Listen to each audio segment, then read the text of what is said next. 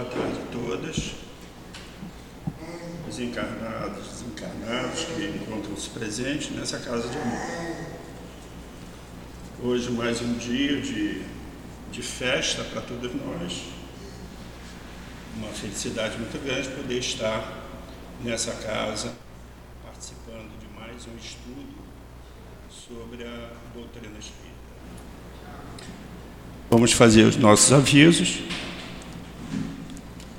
Como toda casa espírita, necessita da ajuda sempre de todos aqueles que podem colaborar com alimentos.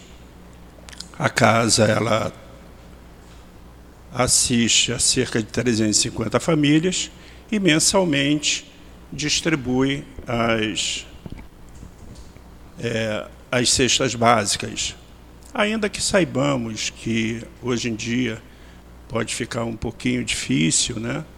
É, comprar cesta básica completa, mas se todos puderem ajudar, comprando um quilo de alimento não perecível, é, a casa, no final do mês, consegue formar a cesta básica e fazer então a distribuição. Em especial os sábados, é sempre uma alegria maior, porque é o dia que nós realizamos o nosso trabalho, a nossa obra social começa às 8 horas e vai até por volta de meio-dia e 30, onde as mães e crianças recebem o café da manhã, as crianças vão para, as salas para evangelização e as mães ficam assistindo a reunião pública. Por volta de meio-dia é então oferecido o almoço a todos.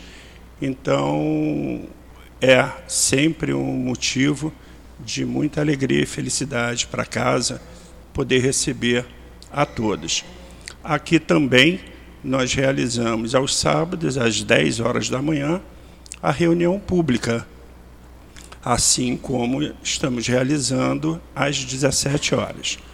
Nós temos estudo de, praticamente de segunda a segunda, né, é, sobre o Pentateuco, sobre a doutrina espírita.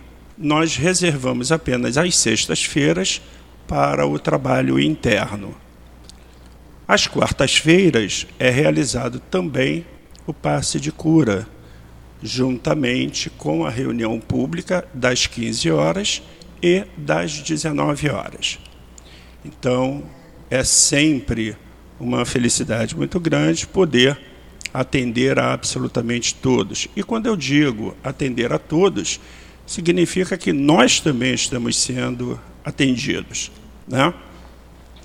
O nosso estudo hoje será em torno do livro eh, dos Espíritos, nas questões 786 a 789. Quem vai nos dar o prazer desse estudo é o nosso querido e veterano já a casa, o Raimundo. Na hora da sustentação do passe, será feito pela nossa querida companheira Conceição Veloso. É, eu aproveito também para que nunca foi mencionado, né? Mas agradecemos também ao nosso querido Tiago Rabelo, que é quem cuida do som sempre com muito carinho. E quem faz a parte da coordenação do salão hoje é a Mônica Carvalho. Então, é, ainda, ainda resta algumas bolsinhas, parece que mínimas, né, para adotar crianças para o Natal. Aqueles que puderem colaborar, será sempre muito bem-vindo. Bem, a abertura será feita através do, do nosso Evangelho segundo o Espiritismo, no capítulo 12, é, no item 11, que nós vamos então fazer a leitura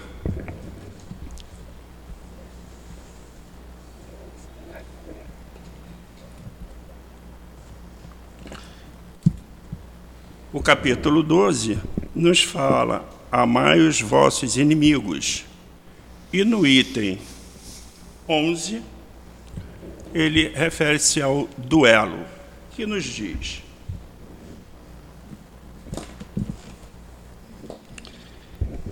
Verdadeiramente grande só é aquele que, encarando a vida como uma viagem, que deve conduzi-lo a um objetivo.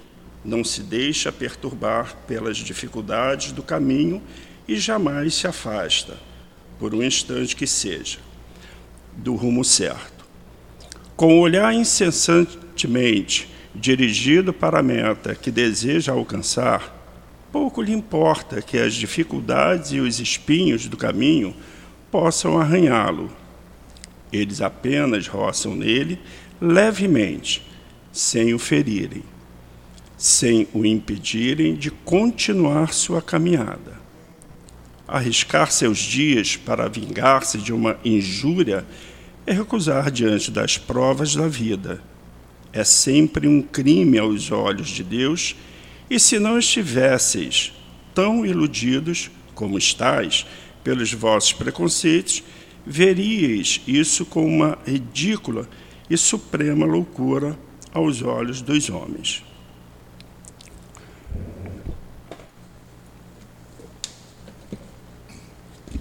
Nós vamos agora fazer a nossa prece, pedindo e agradecendo ao nosso querido Deus, acima de tudo, mas também ao nosso Mestre querido Jesus pela oportunidade de aqui estarmos para mais um dia de estudo sobre a doutrina espírita. Queremos agradecer também aos espíritos amorosos, ao nosso dirigente desta casa, nosso dirigente espiritual, Altivo Panfiro, e todos os espíritos que fazem parte da coluna de sustentação desta casa.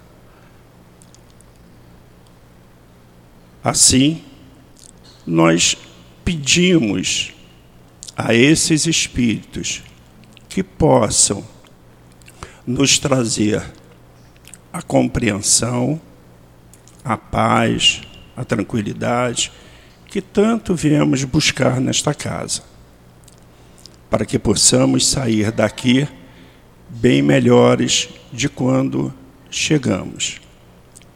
Assim, querido mestre, pedindo a sua permissão, a sua bênção, imploramos que esteja conosco, hoje e sempre, e que intua o nosso querido Raimundo ao estudo que com certeza ele preparou com muito carinho. Pedimos então, Mestre Jesus, a sua licença para darmos por iniciado a reunião pública da tarde de hoje. Graças a Deus.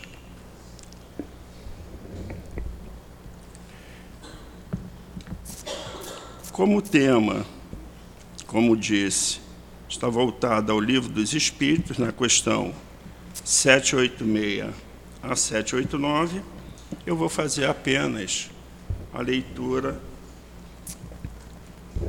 do 786 meia para em seguida passar a palavra ao nosso querido Raimundo. Povos degenerados.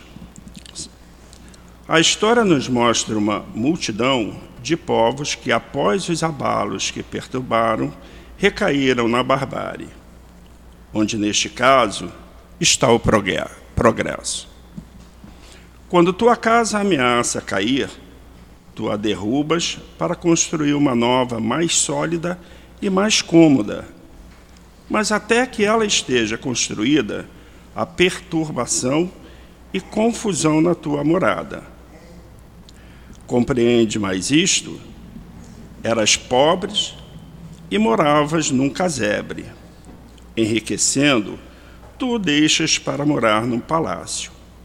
Então, um pobre diabo como eras vem tomar o teu lugar no casebre e ainda fica muito contente, pois antes não tinha abrigo.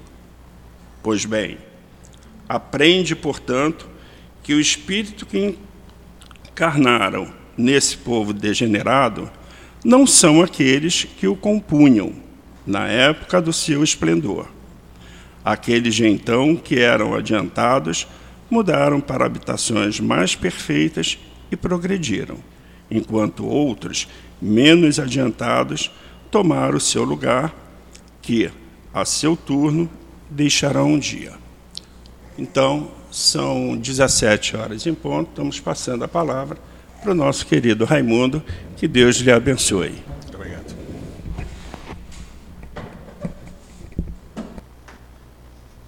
Então, queridas irmãs, queridos irmãos, boa tarde. Desejamos sinceramente que a paz de nosso Mestre, Senhor Jesus Cristo, se faça nesse ambiente e em nossos corações. Então, gente, embora sejamos redundantes, nós sabemos que é uma grande honra né, poder falar de Jesus, né, falar do seu Evangelho da forma rediviva, numa casa como essa, que tem como sua sustentação o binômio Jesus e Kardec. Mas também sabemos que é uma grande responsabilidade, pois que se estudarmos né, um pouco a história, pouco estava vendo ali na, na mão da minha amiga o, o, livro do Leon Denis Depois da Morte. Gente, o Leon Denis nesse livro aí, ele vai atrás 5.400 anos de hoje. Ele vai lá no Krishna, primeiro é, grande mensageiro de Jesus para a Terra, né? e vem chegando até chegar ao Espiritismo, um dos livros mais fantásticos né? do Leon Denis, do filósofo Leon Denis. Então nós vamos ver que a responsabilidade está exatamente nisso, a quantidade de almas de altíssima envergadura que o Senhor enviou ao planeta para desenvolver esse processo moral, né? Que nos tirou da condição de espírito simples, ignorante até chegou a hoje, e vai nos levarmos a chegar a anjo. Isso no nosso planeta, porque isso é inerente ao universo todo. Esse é o método didático que nos passa a doutrina, que Deus nosso Pai escolheu para nos educar. Criou-nos simples e ignorantes, mas nos leva até anjo com vários recursos. Mas se pegarmos no Evangelho de Jesus, né, vamos lá no, no, no, no livro sagrado, então no primeiro livro daquela série dos cinco os grandes romances de Emmanuel, né, o livro Paulo Estevam, nós vamos ver que o primeiro século da implantação do evangelho no planeta foi muito difícil para os mensageiros. Então, todos aqueles cristãos, aqueles que se converteram ao cristianismo naquela época, não eram almas do nosso porte, não. Porque nós ainda não temos condições de ir cantando para a morte em nome de Jesus. Então, eram almas muito adiantadas que estavam realmente dentro do planejamento de Jesus, trazer aquela, aquele grupo que daria o sustentáculo na implantação do Evangelho. Mas isso vem vindo até o. Quando falei os cinco grandes irmãos, você vai ver que até o quinto, né? Você vai ver esse processo aí, que vai do século I até o quinto século e continua. O, o, o, quinto é a renúncia, né? Você vai ver que ele pega do quarto século para lá e continua. Gente, mas hoje, quem são esses tá, que recebem a, a, essa função de dar continuidade à divulgação, à implantação do Evangelho, o escamento das pessoas. Somos nós. Somos nós. Tá? E se você for lá no capítulo 20 do Evangelho segundo o Espiritismo, você vai ver que somos nós os espíritas. Que o Espírito de Verdade bota com toda clareza. Não que os outros também não façam, mas nós somos os únicos cristãos que vemos a vida antes da vida, durante a vida e depois da vida. Tá? Essa então é a grande responsabilidade. E, é, e dá uma certa satisfação né, receber vocês, né, a casa receber vocês, porque vocês estão numa casa que, como o nosso Simone divulgou, mas se você dá uma olhadinha no, no, no, ali na porta, né, a quantidade de estudo, de orientação que tem numa casa dessa, você pode escolher o que, que você vai fazer procura qualquer um dos orientadores da casa. Tá? Se você já ainda não está, não se esqueça, a gente está chegando no final do ano, mas daqui a pouco o início do ano, começa todos os estudos. Por quê? Por que a importância do estudo? Tá? Você vai lá no Evangelho segundo o Espiritismo, é, capítulo 6, ele fala, é, o, ensino é importantíssimo, tá? mas também o mais importante é o amor. Né? Espírita, amai-vos. Esse é o primeiro ensinamento instruí-vos, esse o segundo. Né? Então, para que nós possamos é, juntar essas pecinhas que vem chegando à Terra desde, segundo Leon Denis, desde o Krishna, 5.400 anos. Né? O primeiro pré-reformador cristão espírita, afirma Leon Denis. E nós nem percebemos, né? porque nós não estamos na, na, na Terra agora, nós estamos na Terra há muito tempo, só agora que nós vamos perceber isso. Né? E hoje, então, é muito bom né, você estar numa casa em que você vem buscar alguma coisa ou trazer alguma coisa. Seja qual for o seu objetivo, saiba que para se instalar, se instalar na Terra um ponto de luz desse, um grupo grande de almas, também de alta envergadura, se reúnem no mundo invisível, reúne um grupo grande aqui no mundo visível, para que homens, mulheres, que é espíritos encarnados como homens, como mulheres, tenham essa, essa, essa função, instalar esse ponto de luz, tá? que serve como referência para todos os espíritos. Os que estão desencarnados percebem de longe, e para nós a notícia vai correndo, a necessidade chega e nós acabamos chegando no ponto de luz. Então é muito bom, muito bom. É, e que nós possamos então vibrarmos bem, pensarmos no bem, para que nós possamos não gerar, né, não só gerar aqueles bons fluidos, né, que é muito importante, mas saber que esses bons fluidos são usados em nosso próprio benefício e benefício de tantos quantos necessitam. Uma casa dessa tem muita atividade e todas as atividades dela recebe como contrapartida, né, é, é, do esforço de cada um a contrapartida do mundo espiritual. Então, todos os trabalhos que se desenvolvem aqui se desenvolvem em função de nós, motivo pelo qual a questão da instrução, a questão da dedicação, do afeto, do amor, ele tem um peso muito grande. E essa uma hora que a gente passa aqui, uma hora e pouca, ela tem uma importância muito grande. Interessante que isso é tão antigo que lá nos Dez Mandamentos, vocês estão lembrados? Os três primeiros se referem a Deus. Um deles é, é fala sobre o sábado. Escolha o sábado para você ir naquele tempo na sinagoga. Hoje é a mesma coisa. Então, ir no centro espírita, na igreja que você, na religião que você prefere, no tempo que você prefere, uma vez por semana, não é que seja uma coisa institucional. Se for recomendado por Deus, porque todo o ensino de Moisés, né, tudo que Moisés fez, é, ele, ele editou várias leis, mas são leis ordinárias. O único que é realmente sagrado são esses dez mandamentos que ele recebe no topo do Monte Sinai, né, ele e Arão, e mais tarde Jesus os resume em dois. Observe que aqueles três primeiros se referem a Deus, a Deus e os outros sete se referem ao próximo. Jesus mais tarde então vem e resume: amar a Deus sobre todas as coisas e o próximo com a si mesmo. Aí estão todas as leis dos profetas. Então todo esse ensinamento, gente, ele está disseminado nas diversas religiões, nos diversos ensinos que chegam na Terra. Por isso, essa questão da religião é simplesmente uma escolha nossa. Nós só chegamos no Espiritismo porque nós sentimos essa vontade. O Emmanuel faz uma pergunta, é, é, um, é um, uma crônica dele, é por que o Espiritismo? E ele mesmo responde: quando as religiões que você vem seguindo não mais atender você, você procura o Espiritismo. Vê se não foi isso que aconteceu conosco. Porque todos nós estamos vindo de alguma religião. Não, mas eu nasci em berço espírito, são raros. A maioria está vindo de outras religiões. Mas por que, que nós chegamos aqui? Porque nós ansiávamos um pouquinho mais. Por que, que nós estamos aqui? Porque nós continuamos ansiando abrir a nossa mente, o nosso estudo. Se não vejamos, para que nós possamos entender, então nós, nosso estudo hoje está na, na, na lei do progresso. Lembra que a terceira parte do livro dos Espíritos tem dez leis, mas são doze capítulos. Tem uma que é um preâmbulo da lei divina e natural. Na verdade, o que, que ele faz nesse preâmbulo? O que o codificador faz? Ele mostra a importância e os métodos que ele usou para fazer essas dez leis. Isso, então, o primeiro é essa, e depois você tem até o décimo primeiro, você tem as dez leis. E o décimo segundo é da perfeição moral. O que, que é isso? É onde você chega depois que você consegue vivenciar as dez leis morais. Tá? Que nada mais são do que as leis as únicas leis que vigem lá nas moradas iluminadas. Tanto que lá na, na, ainda na, na, primeira, né, nesse preâmbulo, na questão, é, hum, acho que é 668, eu posso dar uma conferida. O Kardec pergunta sobre essa questão da divisão que ele fez das dez leis.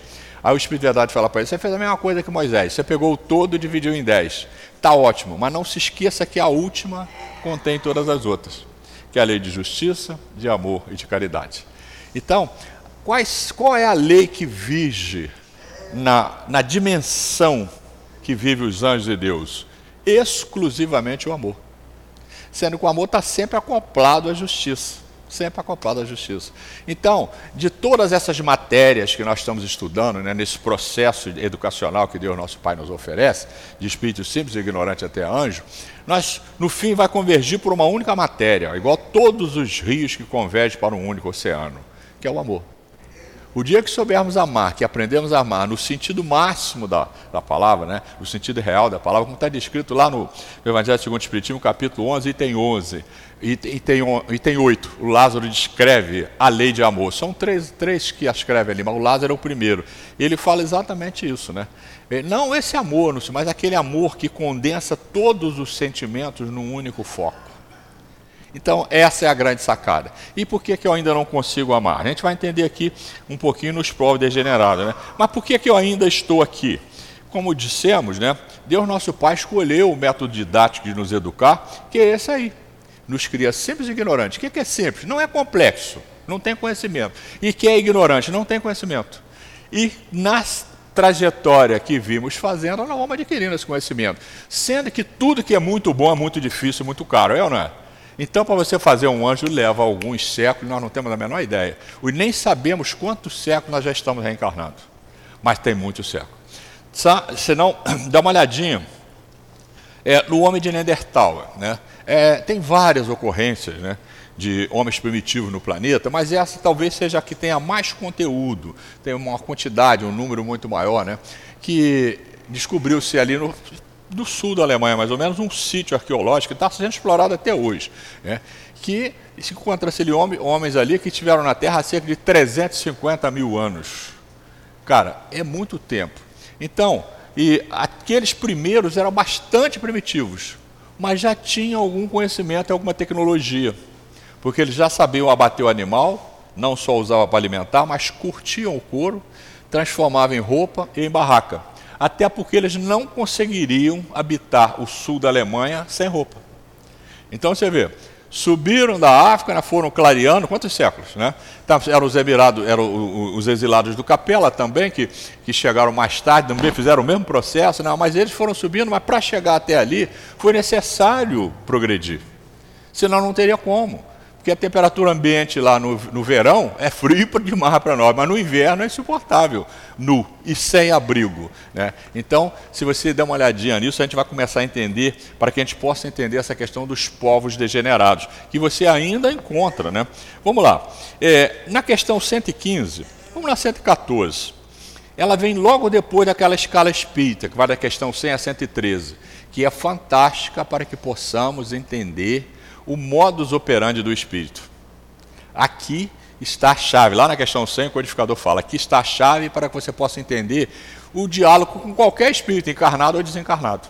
Então, qual, chegou a comunicação através de qual médio? Analisa. Se você não, não, não, achou que não enquadra, você já sabe que é um espírito da terceira ordem. Se é bom, é da segunda ordem. E da primeira ordem? Vai ser muito difícil na Terra a gente receber uma comunicação dela, que seria Jesus comunicando ou um anjo, tá? que são os espíritos perfeitos. Isso é muito mais difícil. Então vamos lá, na 114. Os espíritos são bons ou maus por natureza? Ou são eles mesmo que se melhoram? A resposta: são os próprios espíritos que se melhoram e, melhorando-se, passam de uma ordem inferior para outra mais elevada. Nessa escala espírita, você vai encontrar lá as três ordens. É, a terceira ordem, os espíritos imperfeitos, tem cinco classes. A segunda ordem, os espíritos intermediários, os bons espíritos, tem quatro classes. E na primeira ordem, os espíritos perfeitos, uma única classe, os anjos. Então aí está a chave. Agora, se você quer aprofundar um pouquinho mais seu estudo nessa questão, vá lá no capítulo 3 do Evangelho segundo o Espiritismo, estuda junto e associa. Você vai ver que até a terceira classe de planeta é a qual nós estamos fazendo o Enem para ir para ela, que é o planeta de regeneração, ainda é um planeta material, bem melhor, mas ainda é um planeta material. Mas a quarta classe, que é o ditoso, é um planeta fluídico, onde até o nosso corpo, quando encarnado, é fluídico. Nós não teremos lá nessa região, nós não teremos mais estômago, nem região genésica, quando encarnado, porque nós não comemos mais da mesma forma, nós nos alimentamos fluidicamente. E não geramos filho da mesma forma provavelmente da mesma forma que foi gerado João, né? João Batista e Jesus. Deve ser o processo usado lá. Mas tudo bem. E, que que vai, qual a importância, né? Você vai lá na questão 10. É, o Kardec pergunta: podemos entender a natureza íntima de Deus? Ele não. Me deu um susto isso quando eu li a primeira vez. Falta-lhe é, falta para isso é, um, um sentido por quê? Porque nós só usamos bem os cinco sentidos que são ligados ao corpo. Todos eles ligados ao prazer. Todos eles. Tá? Ligado ao corpo de matéria. E aí vem a 11, que me deu um, um reconforto. Um dia poderemos? Ele sim, quando vocês não tiverem mais a, matéria embotando o vosso corpo. Então, esse Enem que nós estamos fazendo para o planeta de regeneração, para nós ele é muito importante. Porque é um passo grande, porque é nesse planeta de regeneração que nós vamos sublimar os cinco sentidos. É ali que nós vamos deixar de gostar de tudo que nós gostamos e usamos nos cinco sentidos. Que é exatamente o que nós vimos arrastando há séculos nas reencarnações materiais que temos tido. E aí então, nós vamos quintessenciando a matéria do nosso perispírito, que é tirada desse globo mesmo, onde nós habitamos, mas elaborado pela nossa mente, e a nossa mente muito mudada, os nossos sentimentos purificados, vão produzir um perispírito que não precisa mais de sexo, de comida, de bebida, de nada disso. Tá? Vai lá, capricha aí no estudo dessas questões de 100 a 103, no livro dos Espíritos todo. Mas vá lá no capítulo 3 do Evangelho segundo o Espiritismo, na casa de meu pai é muito amorado, que você vai ver, isso fica muito claro para a gente, aquilo que eu falei inicialmente. O estudo nos ajuda juntar esses links, onde nós apertamos e podemos ver, nós clicamos e podemos ver, explode na nossa mente, na nossa frente, essas páginas que nos esclarecem para que nós possamos desenvolver a nossa fé né, e nos imbuir mesmo da coragem, da vontade de continuar, porque sabemos que estar reencarnado na Terra não está fácil para ninguém. Mas é por quê? É porque nós estamos cursando a série que nós precisamos. Tá? Conhece alguém que chegou de cara é, é, na, nas questões de álgebra, por exemplo, e que desenrolou com facilidade? É muito raro. A maioria dá um monte de tropeço. As questões que caem na nossa frente, que são difíceis, nós temos que aprender, temos que desenrolar, porque aí está a chave. E nós vamos passar exatamente por isso. Para que a gente possa entender a lei de progresso, nós temos que entender uma lei anterior, que é a lei do trabalho. Ninguém progride sem trabalho. Tá? Se não vejamos, 114. Então, os espíritos são criados, não, são eles mesmos que se desenvolvem. E a 115? Dos espíritos, uns terão sido criados bons e outros maus? A resposta: Deus criou todos os espíritos simples e ignorantes, isto é, sem saber. Né? E aí, nós chegamos na 190, que ela é muito importante, que ela vai dar é, subsídio, né? uma pergunta que o Kardec faz lá no final, a 607. Então, a 189 e 190. A 189 desde o início de sua formação, goza o espírito da plenitude de suas faculdades? Percebe? Não, pois que para o espírito, como para o homem, também há infância. Em sua origem, a vida do espírito é apenas instintiva. Ele mal tem consciência de si mesmo e de seus atos. A inteligência só pouco a pouco se desenvolve. Sendo que encarnado num planeta como o nosso, a vida hoje é de cerca de 100 anos, né, gente? Quem está nascendo agora já sabe, né? Vocês já sabem que vai viver 100 anos. Então, porque, é, exatamente porque o nosso perispírito está melhorado, o corpo está melhorado, o planeta está melhorado, a tecnologia é muito melhor. Tecnologia da área de saúde é o quê? Médico. Quem vai ao médico e adota o que o médico faz, ele melhora, agrega na sua vida a tecnologia moderna. E isso faz com que nós chegamos aí aos 90, aos 100 anos. Tá? Eu estou com 70, não sei até quando eu vou, mas ainda dá para ir mais um pouquinho. Tá? Então, é, você vai lá no Salmo, você vê como é que é a questão do tempo. Salmo 92, está lá com toda a letra. A vida do homem é de 70 anos. Aqueles que passam disso não passa de cansaço ou enfado. Já não é mais. Então, você vê, quando foi escrito o Salmo, era assim. Hoje já não é mais. Estou tá? aqui com setentinha, dando as minhas caminhadas tranquilo, não está não tá muito complicado. Mas já dá para pesar, a gente já sente que pesou. A memória já começa a ir, um monte de coisas começam a modificar, é só a gente saber fazer a gestão disso aí. Né? E agradecer a Deus ter chegado aqui. Né?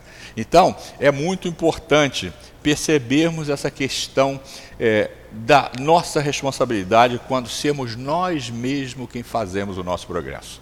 Evangelho segundo o Espiritismo, capítulo 6. Está lá porque Deus quer que modeleis a vossa maleável argila para que torneis artífice do vosso próprio destino. Você vai encontrar, viu? É redundante, você vai encontrar em um monte de lugar isso aí. Não, Deus não criou ninguém, não criou lei especial para ninguém, isso não existe. É muito comum, né? Ainda mais nos dias de hoje, a gente encontrar as pessoas falando do povo eleito. Gente, isso é uma confusão que as pessoas estão fazendo com o povo hebreu. Né? Lá no Velho Testamento você vai encontrar lá o povo eleito. Que era o povo eleito? Era o povo hebreu. Eleito em quê? Porque eles eram um grupo que Deus nosso Pai recomendou a Jesus que reencarnasse na Terra para que pudessem mais tarde, né, veio primeiro o pai da raça hebreia, que é Abraão, né, séculos antes do, do, Moisés. Mais tarde veio um dos filhos da raça hebreia, o próprio, o próprio filho Moisés, né, para implantar o Deus único.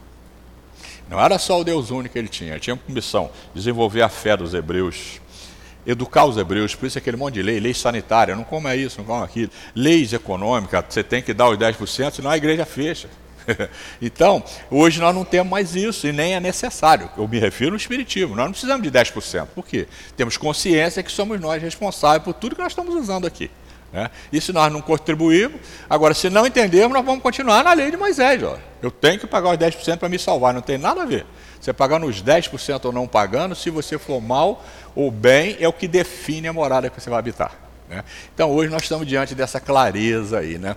Então, gente, quando Moisés, para implantar o Deus único, gente, por que, que ele ficou 40 anos, estão lembrados? Para lá e para cá no deserto? Estamos vivendo a mesma coisa hoje em outra coisa. Tem um monte de gente vendo o mundo desse tamanhozinho e desejando que as pessoas ainda sofram, seja torturada, espancada, que passe fome, etc, etc, etc. Não tem como mudar essas cabeças agora, porque não mudam. Vocês vão ver aqui, porque tem uma coisa, tem um recurso que muda. Vai morrer, vai voltar para o outro lado, quer dizer, vai morrer o corpo físico, vai pular uma fogueirinha, vai pedir para nascer de novo e provavelmente dê certo. Se não der, que ainda não está conseguindo dar certo, nós não temos muito tempo que o planeta está indo, nós teremos, é, vamos dizer assim, recambiado para planetas inferiores à Terra. Porque no, no planeta que está vindo aí, e está vindo e vem, não tem como. Tá? é, a, a, a, qualidade básica, a afirmação de Eurípides Bassanufo, é a fraternidade. E o que é fraternidade? Ver o outro como irmão. Como é que você pode ver você ser espancado, torturado, não sei o quê, e gostar disso? Isso não pode ser bom. Tá? Isso não é do cristão. Então, quem não consegue ver isso, está na mesma situação que estava aquele povo que não aceitava o Deus único que Moisés tentou implantar.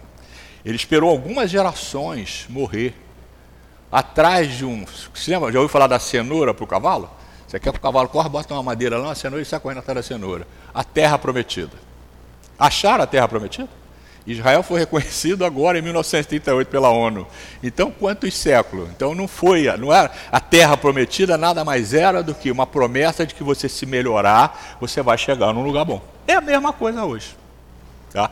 Então, olha como, quanto tempo, gente, a gente leva, né? quanto tempo nós levamos para receber o Deus único. Depois nós levamos mais 18 séculos para receber o Consolador prometido por Jesus. Qual a função do Consolador? É resgatar o meu Evangelho. Quer dizer, não existe nada que você possa fazer no centro espírita que possa sair desse tijolo aí. É o primeiro. E qual é o próximo? explicar aquilo que eu não poderia, ensinar aquilo que eu não poderia. E o que, que ele não poderia ensinar? Isso aqui que nós estamos vendo. Ele não poderia explicar o que era reencarnação, porque ele foi falar com o doutor Dalei, ele não entendeu. Ele não poderia é, nos mostrar a extensão do pensamento, quando ele fala, quando você olhar para uma mulher é, com mau juízo, você já adulterou com ela. Aí hoje você vem, vem lá no livro da André Luiz, você fala, forma pensamento. Quando você pensa, você gera uma forma.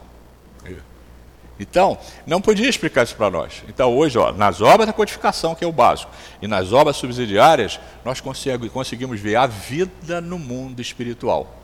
Do Deus único até isso, levamos 18 séculos. Quantas reencarnações nós tivemos de Jesus até aí para conseguir? Porque eu tenho para mim que eu estou chegando a primeira vez no Espiritismo. Então, acho que essa reencarnação é a primeira. Mas, e até porque não pode ser muita, porque o Espiritismo foi outro dia, cento e poucos, 165 anos. Então, gente, aí mora, reside, né, o fato mais importante disso que o nosso irmão falou aí, sobre a questão do ensino na casa. Então, nós vimos que né, todos fomos criados simples e ignorantes.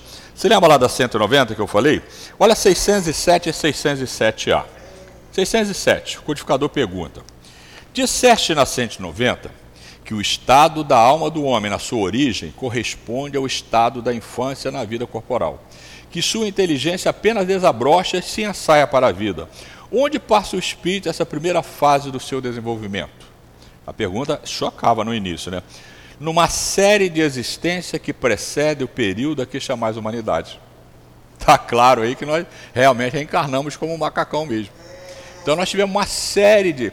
E por que isso? Você lembra que, Jesus, que Deus, depois que é, o princípio inteligente vem vibrando do mineral, passa para o vegetal, para o animal, sobe as esferas, ele isola uma porção e cria um espírito. Até então, quando o, o, o, o, verme morre, ou qualquer animal morre, volta para um todo. O vegetal, a mesma coisa. Mas nós não. Nós não voltamos para um todo, nós somos individualidades. Tá? E agora, depois que Deus faz essa, é, faz essa individualidade, olha o que, que acontece, viu? Por que, que nós reencarnamos aí? Aí ele vai na 607A. Parece que assim se pode considerar a alma como tendo sido o princípio inteligente dos seres inferiores da criação. Não? A resposta: já não dissemos que tudo em a natureza se encadeia e tende para a unidade? Nesses seres, cuja totalidade estás longe de conhecer, é que o princípio inteligente se elabora, se individualiza pouco a pouco e se ensaia para a vida, conforme acabamos de dizer. Aí agora, com isso, nós já podemos então né, é, avançar para o nosso tema, que é a lei de progresso. Viu quanto, quantas fases nós já tivemos até agora? O que é que nos falta agora? Dá para a gente perceber. Dá para a gente definir claramente? Não, a gente não conhece como é que é no futuro, a gente pode deduzir pelo estudo. É dessa forma que a gente vê o futuro. Então nós sabemos que, antes de tudo, nós temos que nos educarmos. Porque o que, que é sublimar os cinco sentidos? Se educar. Simplesmente se educar. Tá? todo, tudo que nós abusamos dos cinco sentidos até hoje, nós estamos res, respondendo por isso, com as enfermidades, com as reencarnações difíceis, etc, etc. Então, na reeducação, nos educando, educando os cinco sentidos, nós já teremos uma próxima reencarnação bem melhor. Não se esqueça que essa reencarnação aqui, ela foi plasmada, planejada por nós mesmos na, na anterior e nas anteriores. E a próxima é agora. Essa que nós estamos vivendo aqui, é a resultante dela é a próxima reencarnação. Tá? Então, gente, não tem jeito. Mas lembra que eu falei que não tem como progredir sem trabalho? Tá? O trabalho é um negócio interessante. Né? Inclusive na física você tem né, um, esse item trabalho. Só que o trabalho na física dá para a gente perceber porque ele é análogo ao trabalho é, que a gente faz no progresso. O trabalho na física é o seguinte: todo o dispêndio de energia gera trabalho. Tá? Não vou aprofundar não, porque eu não sou muito bom em física e depois que nós não estamos em aula de física. Mas dá uma procadinha lá que você vai ver. Todo dispêndio de energia gera trabalho. E trabalho não necessariamente tem vínculo trabalhista, não, não. Trabalho é qualquer ação que você despenda energia. Tá? Então vamos lá.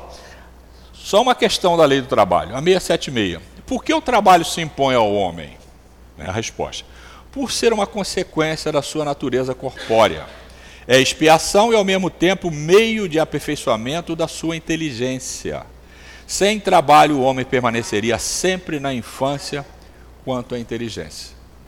Gente, como é que nós saímos, se nós éramos aqueles primatas, como é que nós saímos é, de caminhar em quatro patas para duas patas, passamos da árvore para caverna, porque a gente não sabia construir ainda. Depois aprendemos a construir Chopana. Hoje nós construímos essas maravilhas todas aí. Né? Trabalhando. Foi trabalho. Então, sem trabalho, nós estaríamos na infância espiritual. Por isso, descansar, tirar férias nesse planeta é imprescindível, tá? Porque o nosso corpo, ele é muito pesado, ele cansa. Mas ficar só de férias e descansando vai estragar, vai perder tempo na reencarnação. Só para a gente ter uma ideia, não sei se vocês estão lembrados, né? Doutor Bezerra, né? o amorável Bezerra de Menezes, é, lá no Mundo dos Espíritos, foram fazer uma entrevista com ele e perguntaram, doutor Bezerra, é, o senhor tem, eu não me lembro exatamente a pergunta, mas queria saber se ele tinha algum arrependimento, tinha alguma coisa que ele achou que deveria ter feito ou não fez. Ele falou, ah, a única coisa que eu acho é que eu perdi muito tempo. Eu digo, um, se ele perdeu tempo, imagine eu, né? ele trabalhava 10, 12, 14 horas de graça para todo mundo. Então, essa é uma questão que a gente tem que pensar. Precisamos dormir, precisamos descansar, mas é bom arregaçar a manga e cair dentro, né? Por quê? Porque é esse trabalho, essas etapas que nós vamos vencendo, né? Em todos os sentidos, na nossa vida particular para a nossa sustentação, na casa espírita, que é o nosso caso, aonde você achar que deva, fazendo bem, porque é dessa forma que vamos nos educar na questão da comiseração, da compaixão, para que vira afeto, para que vira amor no futuro. Tá? É imprescindível isso para nós nessa fase que nós estamos definindo estarmos, ficarmos na Terra, herdarmos a Terra, como disse Jesus, né? ou então irmos para um planeta primitivo, como aconteceu com os, os exilados do Capela na Terra, lá no tempo da raça adâmica. Né? Segundo o livro dos Espíritos, cerca de 8 mil anos. Né? O codificador pergunta quando foi que Adão esteve na Terra. Ele fala, ele, ele, ele fala é, é, 4 mil anos né, antes de Cristo, mais 2 mil anos, 6 mil anos. Então, 6 mil anos, na verdade, né, foi quando Adão, é, a raça adâmica, teve, é, esteve na Terra. Mas foi um pouco antes e um pouco depois. Ele dá isso aí como um marco. Né? Então, aconteceu isso com o planeta Terra e recebendo esses exilados do capela, e agora está acontecendo com a Terra, mandando os exilados da Terra, aqueles que não conseguem permanecer junto de um povo que se torna cada dia mais fraterno. Tá? Não, tem, não tem nenhum nada de absurdo nisso, até porque tudo que Deus faz não é caprichoso, é importante, interessante e útil. Quando a gente vai para um planeta desse, nós levamos a nossa cultura, porque nós fazemos a reminiscência do passado. Então você já imaginou hoje o que é você viver sem luz elétrica, sem celular, sem meio de transporte, sem nada? No primitivo. Mas a sua alma conhece isso. Foi isso que os levou a produzir as pirâmides do Egito, que a nossa poderosa engenharia ainda não consegue explicar como. Tem algumas teorias, mas afirmar não foi assim não existe ainda. Tá? Como é que os caras, naquele deserto todo, que nem pedra tem, como é que eles cortaram aquelas pedras, projetaram aquilo, encaixaram de tal maneira, com que máquina, qual foi o guindaste que eles usaram para botar aquilo lá? Ah, foi plano inclinado, então cálculo. Não, não, não. Ninguém assina isso. Então, eram os exilados de capela. Tinha uma tecnologia mais avançada do que a nossa, conheciam profundamente a mediunidade, por isso começaram a usar a mediunidade de maneira inadequada, por isso que Moisés proibiu, está lá em Deuteronômio 18, etc, etc, etc, etc. Então, meus amigos, essa, esse conhecimento nos leva, então, a ler, né? É, reler, porque o nosso irmão aqui já leu, para que a gente possa avaliar, é a questão 786, povos degenerados, que é o nosso tema que está na lei de progresso. Mostra-nos a história que muitos povos, depois de abalos que os é, revolveram profundamente, recaíram na barbárie. Onde, neste caso, o progresso? Vamos lá analisar. Ao invés do, do, do, codificador dar uma resposta direta, codificador não, o Espírito Verdade, ao codificador, ele prefere usar duas analogias. A primeira delas, quando tua casa ameaça a ruína, mandas demoli-la e constrói outra casa sólida e mais cômoda. Mas, enquanto essa não se apronta, há perturbação e confusão na sua morada. Vocês já fizeram obra? É horrível você reformar a casa se estiver morando nela. Oh, pelo amor de Deus, poeira para todo lado, barulho, risco, né? Então, nesse período, mas depois você vai para uma casa melhor. É o que acontece conosco ou com os povos degenerados. Você está num processo de construção. Você não tem harmonia ainda, não tem um ambiente bem planejado, bem projetado. Só que essas coisas não é coisa de um dia, de dois dias. Não é uma coisa que passa de um é, on-off, de A é, para J, não. Passa de A para B, etc, etc. Então, essa analogia ela nos mostra o seguinte: é porque nesse período que você acha que parece que você foi degenerado, não. Você estava simplesmente construindo uma morada melhor. Porque você vai avançar daqui a pouco, vai mudar. A segunda é mais clara ainda. Compreende mais o seguinte: eras pobres e habitavas um casebre. Tornando-te rico, deixaste-o para habitar um palácio então, um pobre diabo como eras antes vem tomar o lugar que ocupavas. Dá uma analisada. Você pega um povo, um povo lá de um cantão da África, ou de um cantão lá na Serra do Navio, ou um cantão lá na Malásia, e pega um povo lá na Europa. Tem-se a impressão de que aqueles estão muito fora do padrão, né? Em relação a esse, em termos de tecnologia, é, de é, as leis de sociedade funcionando muito mais, etc, etc. Mas na verdade aquele povo que está lá na Europa já esteve lá. Simplesmente ele progrediu. E a casa que ele abandonou, veio outro que está no nível dele, está ocupando. Viu? É o que o que está acontecendo, o contrário aqui na Terra. Né? Então, na Terra, é, não vai chegar esse tipo de povo. Por quê? Nós estamos recebendo de Alcínia, né, segundo nos informa Filomeno de Miranda, naqueles quatro livros que trata da transição planetária, espíritos já regenerados. para nos ajudar. E tem muitos deles nascendo aí. Desde 1970, é a data que o Filomeno dá lá no primeiro livro, Transição Planetária, né? eles estão sendo reencarnados na Terra. E eu me lembro que também foi feita a seguinte pergunta ao Chico: Chico, fala-se tanto na regeneração planetária, mas quando isso vai acontecer? Ele fala: o Emmanuel está dizendo que é daqui a cerca de 600 anos. Isso tem 60 anos que foi perguntado ao Chico. Então dá falta 540 para a gente estar numa fase bem sensível, porque a regeneração começou com Jesus. E o próprio Emmanuel afirma no livro Consolador que nós, assim, os espíritos da classe média, que temos como interferir na nossa reencarnação, estamos lúcidos, a nossa reencarnação é de cerca de 300 anos, incluindo o tempo encarnado e o tempo de erraticidade. Então, estou calculando que eu ainda tenho duas, mas sem posição, porque na reencarnação ela pode ser de um dia, de uma hora depois da desencarnação, ou até um século, ou até mil anos ou mais. Mas dentro da, da média que, que ele. Então, estou calculando que eu ainda tenho duas reencarnações se eu não cometer erro grave. Porque se cometer erro grave, pode não dar tempo de acertar sua conta na Terra. Tá? E, ou então nascer num, num cantão desse bem primitivo da Terra, como está lá na Gênese, no livro A Gênese do Kardec, a nova era. Você encontra isso lá. Ou então ser exilado para um planeta primitivo, onde você vai levar a sua capacidade tecnológica, entendeu? Mas você não terá. Mas, e e a sua moralidade, só que você não terá os recursos que tem hoje para a moralidade. Não tem meio de lesar para um hacker, tá? não tem meio de. Muito dos crimes que acontecem hoje eu não tenho como cometer lá. Tá? Mas eu vou ansiar pelas coisas boas e vai começar. Então vamos ver, vamos lá, vai lá no passado você vai ver. Foi ali que surgiram os primeiros códigos jurídicos, sistema de irrigação, medicina primitiva, engenharia primitiva, etc, etc, etc. Tá? Até chegarmos hoje. Hoje nós temos uma máquina em outro planeta. Gente, nós temos uma máquina lá em Marte, um robô. Esse cara caminha na superfície, tira pedaços da superfície, joga dentro de um reator, analisa aquilo, decompõe e manda o resultado para a Terra. É muita tecnologia. Tá?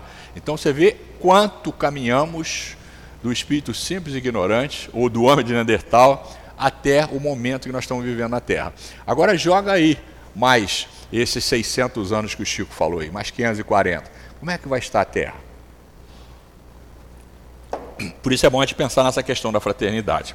A próxima questão, nós vamos nos deparar com uma, uma condição muito interessante em que o Kardec mesmo se surpreende, leva um susto com a resposta. É a 787 que se divide em A, B. Então a 787 é assim: não há raças rebeldes por sua natureza ao progresso? Ele, ah, mas não, mas vão aniquilando-se corporalmente todos os dias. Lembra? Então não se preocupa, é rebelde, não sei o quê, mas você não vai ficar para semente aqui na Terra. Vai morrer daqui a pouco.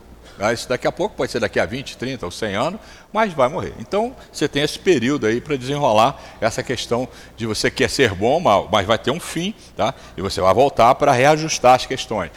Sabemos, né, que aqueles que levaram a consciência conspulcada, na confiança pesada, passa um tempo no umbral que é muito bravo. Tá? Depois é resgatado, vai para a colônia. Aqueles que têm arrependimento.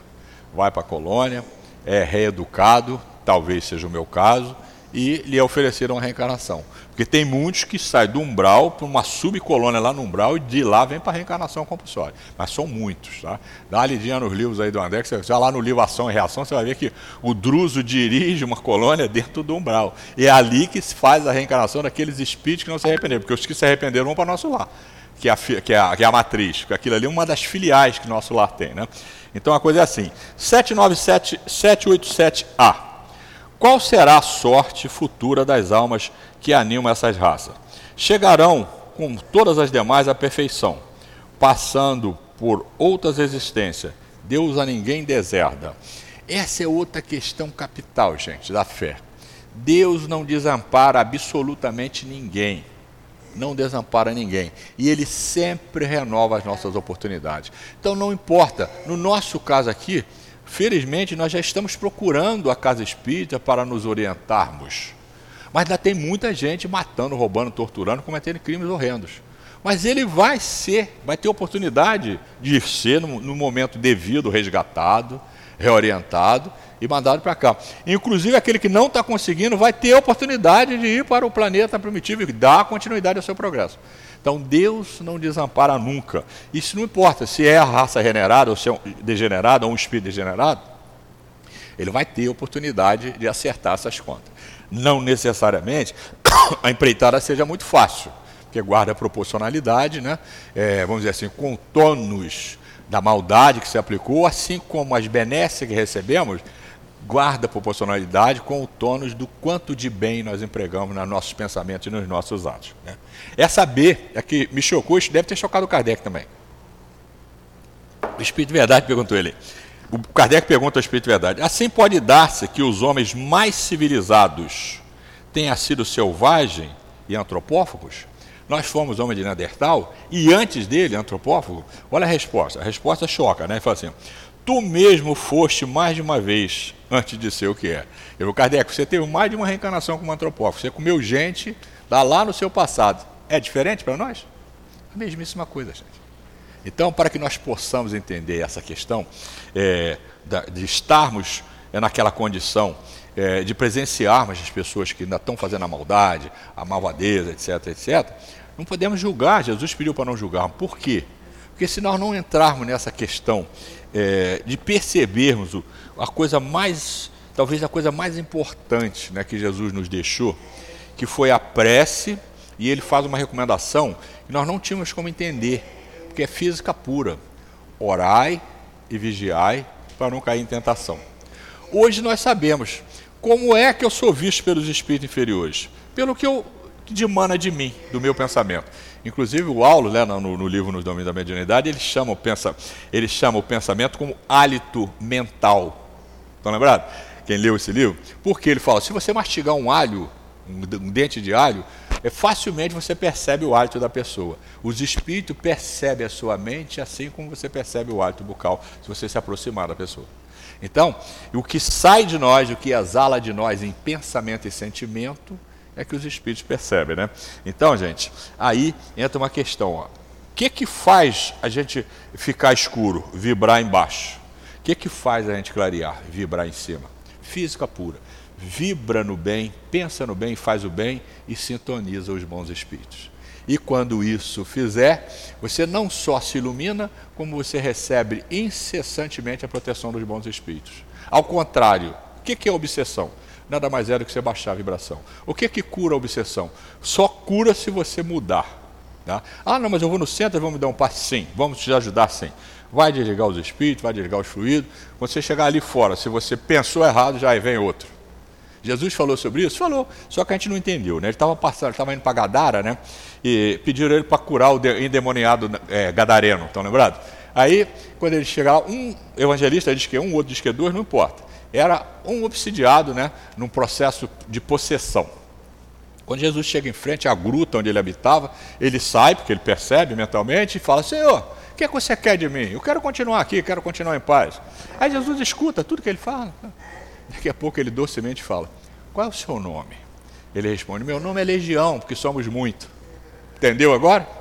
Então tá cheio de espírito que vibra aqui. Se você vibrar aqui, eles me sintonizam. Se eu vibrar aqui, eles me sintonizam. Então eu tenho que vibrar aqui para que eu possa sintonizar. Física. Tá? Dava para a gente entender isso? Foi por que, Jesus prometeu o Consolador. Não vai adiantar eu explicar para vocês agora que vocês não vão entender e muito menos aceitar. Mas ele falou, mais tarde, daqui a dois mil anos, vou botar vocês lá no CEAP, um monte de curso lá, se vocês quiserem, é só estudar que vocês vão aprender. É fácil demais. 788, né? É a nossa penúltima questão. Os povos são individualidades coletivas que, como os indivíduos, passam pela infância, pela idade da madureza e pela decrepitude. Essa verdade que a história comprova não será de molde a fazer supor que os povos mais adiantados deste século terão seu declínio e sua extinção como os da antiguidade? Então, o que é uma individualidade coletiva? É um grupo de indivíduos formando uma unidade. Por exemplo, é, a nossa reunião mediúnica é um grupo de indivíduos formando um, um, uma unidade. A nossa reunião pública aqui agora, somos todos nós formando uma individualidade. Né? A resposta: os povos que apenas veem a vida do corpo, aqueles cuja grandeza unicamente assenta na força e na extensão territorial, nascem, crescem e morrem porque a força de um povo se exaure como a de um homem. Aqueles cujas leis egoísticas obstam ao progresso das luzes e da caridade morrem. Porque a luz mata as trevas e a caridade mata o egoísmo. Mas, para aqueles, né, para os povos e indivíduos, como, tanto para os povos como para os indivíduos, a vida da alma. Aqueles cujas leis se harmonizam com as leis eternas do Criador viverão e servirão de farol aos outros povos. Então, na verdade, o que que morre, gente? O que morre é simplesmente a coisa velha. Mas assim que você se torna novo, né? É por isso que a gente insiste, enquanto eu não me ver como espírito, eu não consigo entender Jesus, nem essa obra aqui, e não consigo me sentir responsável por mim, por ser eu mesmo que tenho que modelar a minha maleável argila para que eu torne artista do meu próprio destino. Tá? Então, essa é uma questão muito simples. Não, esse povo aqui não vai deixar de existir, ele simplesmente vai avançar e vai vir outro. E esse povo, nós, que vai avançar, quem são os, os, os nossos guias hoje, gente? Quem são os Bezerras de Menezes, os Vicente de Paulo, os Altivos, etc, etc? Almas que se adiantaram e estão nos guiando agora. Vai ser a mesma coisa conosco. Tá? Vai vir outros povos atrasados, mas nós somos faróis. Vamos voltar. É diferente para outros planetas? A mesma coisa. Tá? O planeta primitivo, aqueles que habitam lá ainda, que estão habitando lá ainda, eles não têm ainda nem inteligência desenvolvida, vivem pelo instinto. Quem cuida deles? Os espíritos adiantados. Né? Então, essa é outra questão para o preguiçoso. Quanta gente fala assim, ah, eu estou doido para me aposentar. Pô, aposentar e não fazer nada é horrível, cara. Tem que fazer alguma coisa. Senão você vai ficar cheio de tédio. A mesma coisa, ah, eu quero ir para o céu para viver lá no Campos Elíseos cantando. Cara, não existe isso. Você vai trabalhar muito. Mas é um trabalho gostoso. Você já imaginou o que é você não ter corpo físico? Eu não ter que pagar cartão de crédito, nem conta de luz, nem aluguel, nem coisa nenhuma? Pô, só isso já é bom demais, né? Aí eu libero a minha cabeça para quê? Para que eu possa ajudar os outros e trabalhar na minha moralidade, fazer as minhas concentrações, as minhas viagens, né? fazer os meus estudos. Tá? E quando eu recebo uma aula no mundo dos espíritos, como é que os espíritos se comunicam? Estão lembrados? Pela mente eu recebo por download. Quantos é, é, você consegue passar rapidinho um montão de fotos que tem aqui em segundos para seu outro, para sua outra mídia? É a mesma coisa o conhecimento no mundo dos espíritos. Se passa por download. Então, é muito bom eu não ter, não ter necessidade de ter esse corpo bruto, né? se eu tiver com o meu perispírito bem rarefeito, vou estar volitando, tranquilo lá. Então, essa é a grande proposta né? É, de quem se propõe a viver né? essa fase, porque ela vai passar. Nós já tivemos em condições bem mais precárias em termos de condições, é, vamos dizer assim, sociais, econômicas, intelectuais. Hoje estamos bem melhores, mas seremos muito melhores. Né? Aqui no, no, no, livro dos Espíritos, na obra do Kardec tem uma afirmação seguinte. Você imagina que há 100 anos tinha muita coisa que você não aceitaria e que hoje você aceita. Imagina os próximos 100 anos. Né? E olha que o progresso né, dessa fase aqui para lá, é, 10 anos equivale mais que um século. Né? O progresso é muito maior hoje em 10 anos do que era 100 anos a mil anos atrás. Né? O progresso é muito rápido agora. A nossa questão de encerramento, 789. O progresso fará que todos os povos da terra se achem um dia reunidos, formando uma só nação? Olha aí, isso é muito bom para bater em, em nós preconceituosos. Uma nação única, não seria impossível, visto que da diversidade dos climas se originam costumes e necessidades diferentes, que constituem as nacionalidades, tornando indispensáveis sempre leis apropriadas a esses costumes e necessidades. A caridade, porém, desconhece latitudes, longitudes e não distingue a cor dos homens. Quando por toda parte a lei de Deus servir de base à lei humana, os povos praticarão entre si a caridade, como os indivíduos. Então viverão felizes e em paz, porque nenhum cuidará de causar dano ao seu vizinho, nem de viver à expensa dele. Onde é isso, gente? No planeta de todos. Porque no Regeneração, que vai ser muito melhor do que esse aqui, né, porque nós teremos mais tempo, né? Nós estaremos mais éticos, mais digo, nós teremos mais tempo para nos prepararmos, para ajudarmos nós vamos resolver essas questões do apego às coisas materiais. Mas no ditoso, nós não, mesmo encarnado, nós não temos nem corpo físico. O corpo físico de quem está encarnado no planeta ditoso é mais quintessenciado do que o meu perispírito na Terra. Tem ideia de que seja isso? Então, essa coisa, gente, que o Espiritismo nos mostra, é que dá para a gente vislumbrar esse futuro que nos leva a suportar as provas que nós estamos vivendo hoje. Que não está nada fácil mesmo, gente. Está feia a coisa. Mas está feia a coisa por quê? Porque o planeta está em turbilhonamento. É, voltando aí, só temos um, dois minutos. O, quem se deu o trabalho, ou se der o trabalho de ler essas quatro obras do Filomeno, começa com Transição Planetária, Amanhecer de Nova Era, etc, etc, você vai ver que, nesse momento, está acontecendo realmente essa mudança do planeta e que Deus, nosso país, isso não é novo. Joana já falou sobre isso, Bezerra falou em 1968 no livro. Jesus está passando a rede no fundo do umbral, reencarnando na Terra, um monte de gente que não tinha condições de reencarnar até então porque eles têm um padrão vibratório, mental e de ação tão deletério que eles causariam muito problema à Terra e a maioria não chegaria à idade adulta. Porque hoje a gente chega a lei, prende, não sei o quê. Não, no passado eu executava logo, desde pequenininho. Né? Então, e Joana descreve lá, eu não me lembro exatamente. Então, entre eles, os déspotas, tá? É, os que gostam de torturar, o isso, aquilo. Então, só você abrir a televisão, o jornal, que você vai ver eles aí fazendo mil coisas. Estão lá, está lá, com todas as letras. E quem afirma isso? O livro é do Filomeno. Quem doutrina Bezerra, quem está se preparando é Francisco de Assis, e quem fala tudo isso aí é a própria Clara de Assis, a nossa Joana de Anjo. Então, está muito claro para a gente, tá? Eu fico muito grato tá, pela presença de vocês, pelas boas vibrações e muito obrigado também à casa pela oportunidade. Muita paz a todos. Nós aqui agradecemos a você, Raimundo, por mais essa explanação e sempre pedindo que você possa retornar a essa casa que sempre nos traz grande esclarecimento. Passamos agora para o nosso segundo momento, que é o momento do passe. Pedimos então aos médicos que possam se colocar. Nesse momento também, nos dirigimos aqueles que nos acompanham pelas redes sociais, que mentalizem os seus guias espirituais, que eles que possam mentalizar o seu anjo guardião, façam a sua prece, para que vocês possam sentir também é, recebendo passe dos nossos espíritos de luz. Assim, pedimos ao nosso Pai, ao nosso Mestre Jesus, que auxilie os nossos médios, que por intermédio dos Espíritos de Luz, Altivo Panfiro, Antônio de Aquino, Dr. Hermo, Dr. Bezerra de Menezes, todos que aqui estejam presentes, possam, por intermédio do, dos médios, transmitir os fluidos e energias que tanto viemos buscar.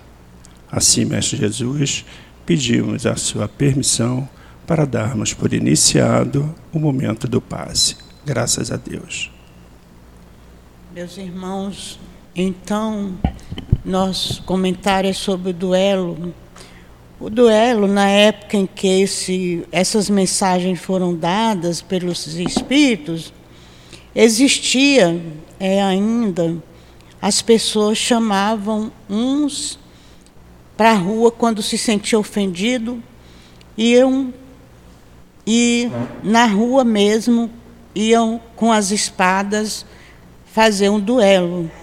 Um desafiava o outro, então iam duelar.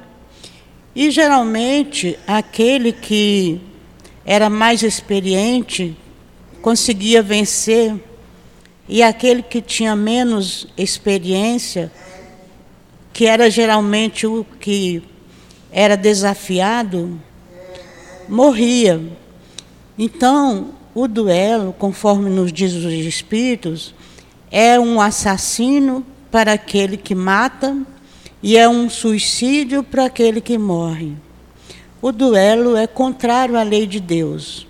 Não temos mais hoje o duelo como antigamente se tinha, mas temos ainda nossos duelos internos. Muitas vezes, quando ficamos duelando com o pensamento.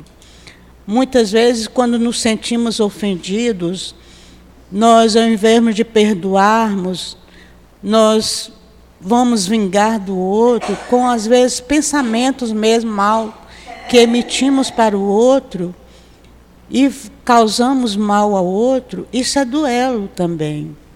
Então, Jesus nos recomendou a lei de amor. Ele disse que a lei de Deus, a lei máxima, é amar a Deus acima de todas as coisas e ao próximo como a si mesmo. Então, duelar, vingar, o duelo é uma vingança, vingar contra o outro uma injúria que recebemos, estamos indo contra a lei de amor, a lei de Deus, a lei que Jesus nos recomendou. Ele recomendou e praticou também em toda a sua vida a lei de amor, nos mostrando como vivenciar essa lei. Então, ele nos disse também que devemos amar um aos outros como ele nos amou. Então, a lei de Deus é de amar ao próximo e não de vingar, não de querer o mal do outro, não de brigar de por palavras, ações, sentimentos prejudicar o outro de alguma forma. Isso é contra a lei de Deus se agirmos assim. Não estamos mais no tempo de agirmos com desamor. Nós temos que aprender a praticar a lei de amor. Temos que amar. Quando Pedro pergunta a Jesus, Senhor, quantas vezes devo perdoar o meu próximo? Será até sete vezes? Jesus disse, não apenas sete vezes, mas setenta vezes sete. Então, com isso, Jesus nos disse que todas as vezes que nos sentimos ofendidos, nós temos que perdoar. Nós temos que mudar o nosso sentimento. O, o, o, perdão, o não perdão ao outro é orgulho ferido. E nós temos que aprender a humildade. Então temos que saber procurar vivenciar a lei de amor que Jesus nos ensinou para poder participar desse planeta bom que o nosso irmão nos recomendou. Porque com vingança, com ódio, não vamos conseguir chegar a esse planeta, porque não vamos sintonizar com esse planeta que é o mundo de regeneração que nos aguarda. Que Jesus nos abençoe a todos. Assim, chegando ao final de mais uma reunião pública, Fechemos nossos olhos, mantenhamos nosso pensamento voltado ao nosso Pai, ao nosso Mestre Jesus.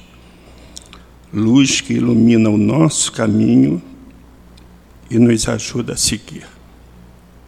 Sol que brilha à noite e aquece o nosso coração.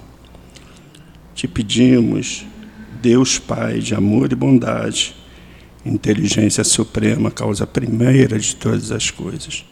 E a ti, Mestre Jesus, querido irmão, Espírito puro de luz, que abençoe o nosso planeta, que no momento em que passamos, estamos passando de provas e expiações para o mundo de regeneração, ainda atravessando as turbulências do mundo, façamos a nossa oração que Jesus nos ensinou em nome do nosso planeta, para que ele possa receber o carinho, a harmonia, que ele possa, que possamos entender que se não for através do amor, do amor ao nosso próximo, que nós não conseguiremos a nossa caminhada. Então, façamos a nossa oração que Jesus nos ensinou. Pai nosso que estás no céu, santificado seja o vosso nome. Venha a nós o vosso reino, seja feita a vossa vontade, assim na terra como no céu. O pão nosso de cada dia nos dai hoje, perdoai as nossas ofensas, assim como nós perdoamos aquele que nos tem ofendido. E não nos deixeis cair em tentação, mas livrai-nos de todo mal. Mestre Jesus, ao terminarmos a nossa reunião, pedimos encarecidamente que possa os espíritos de luz acompanhar a todos no regresso aos seus lares. Que possam todos seguir com amor no coração. Que possam seguir harmonizados. Que possam ajudar a todos os irmãos necessitados a compreender a amar e cuidar do seu próximo como a si mesmo. Assim, Mestre Jesus, em nome do nosso amor, em nome do seu amor, mas acima de tudo, em nome do amor do nosso querido Deus Pai, pedimos a sua permissão para darmos por encerrado a reunião pública da tarde de hoje. Graças a Deus.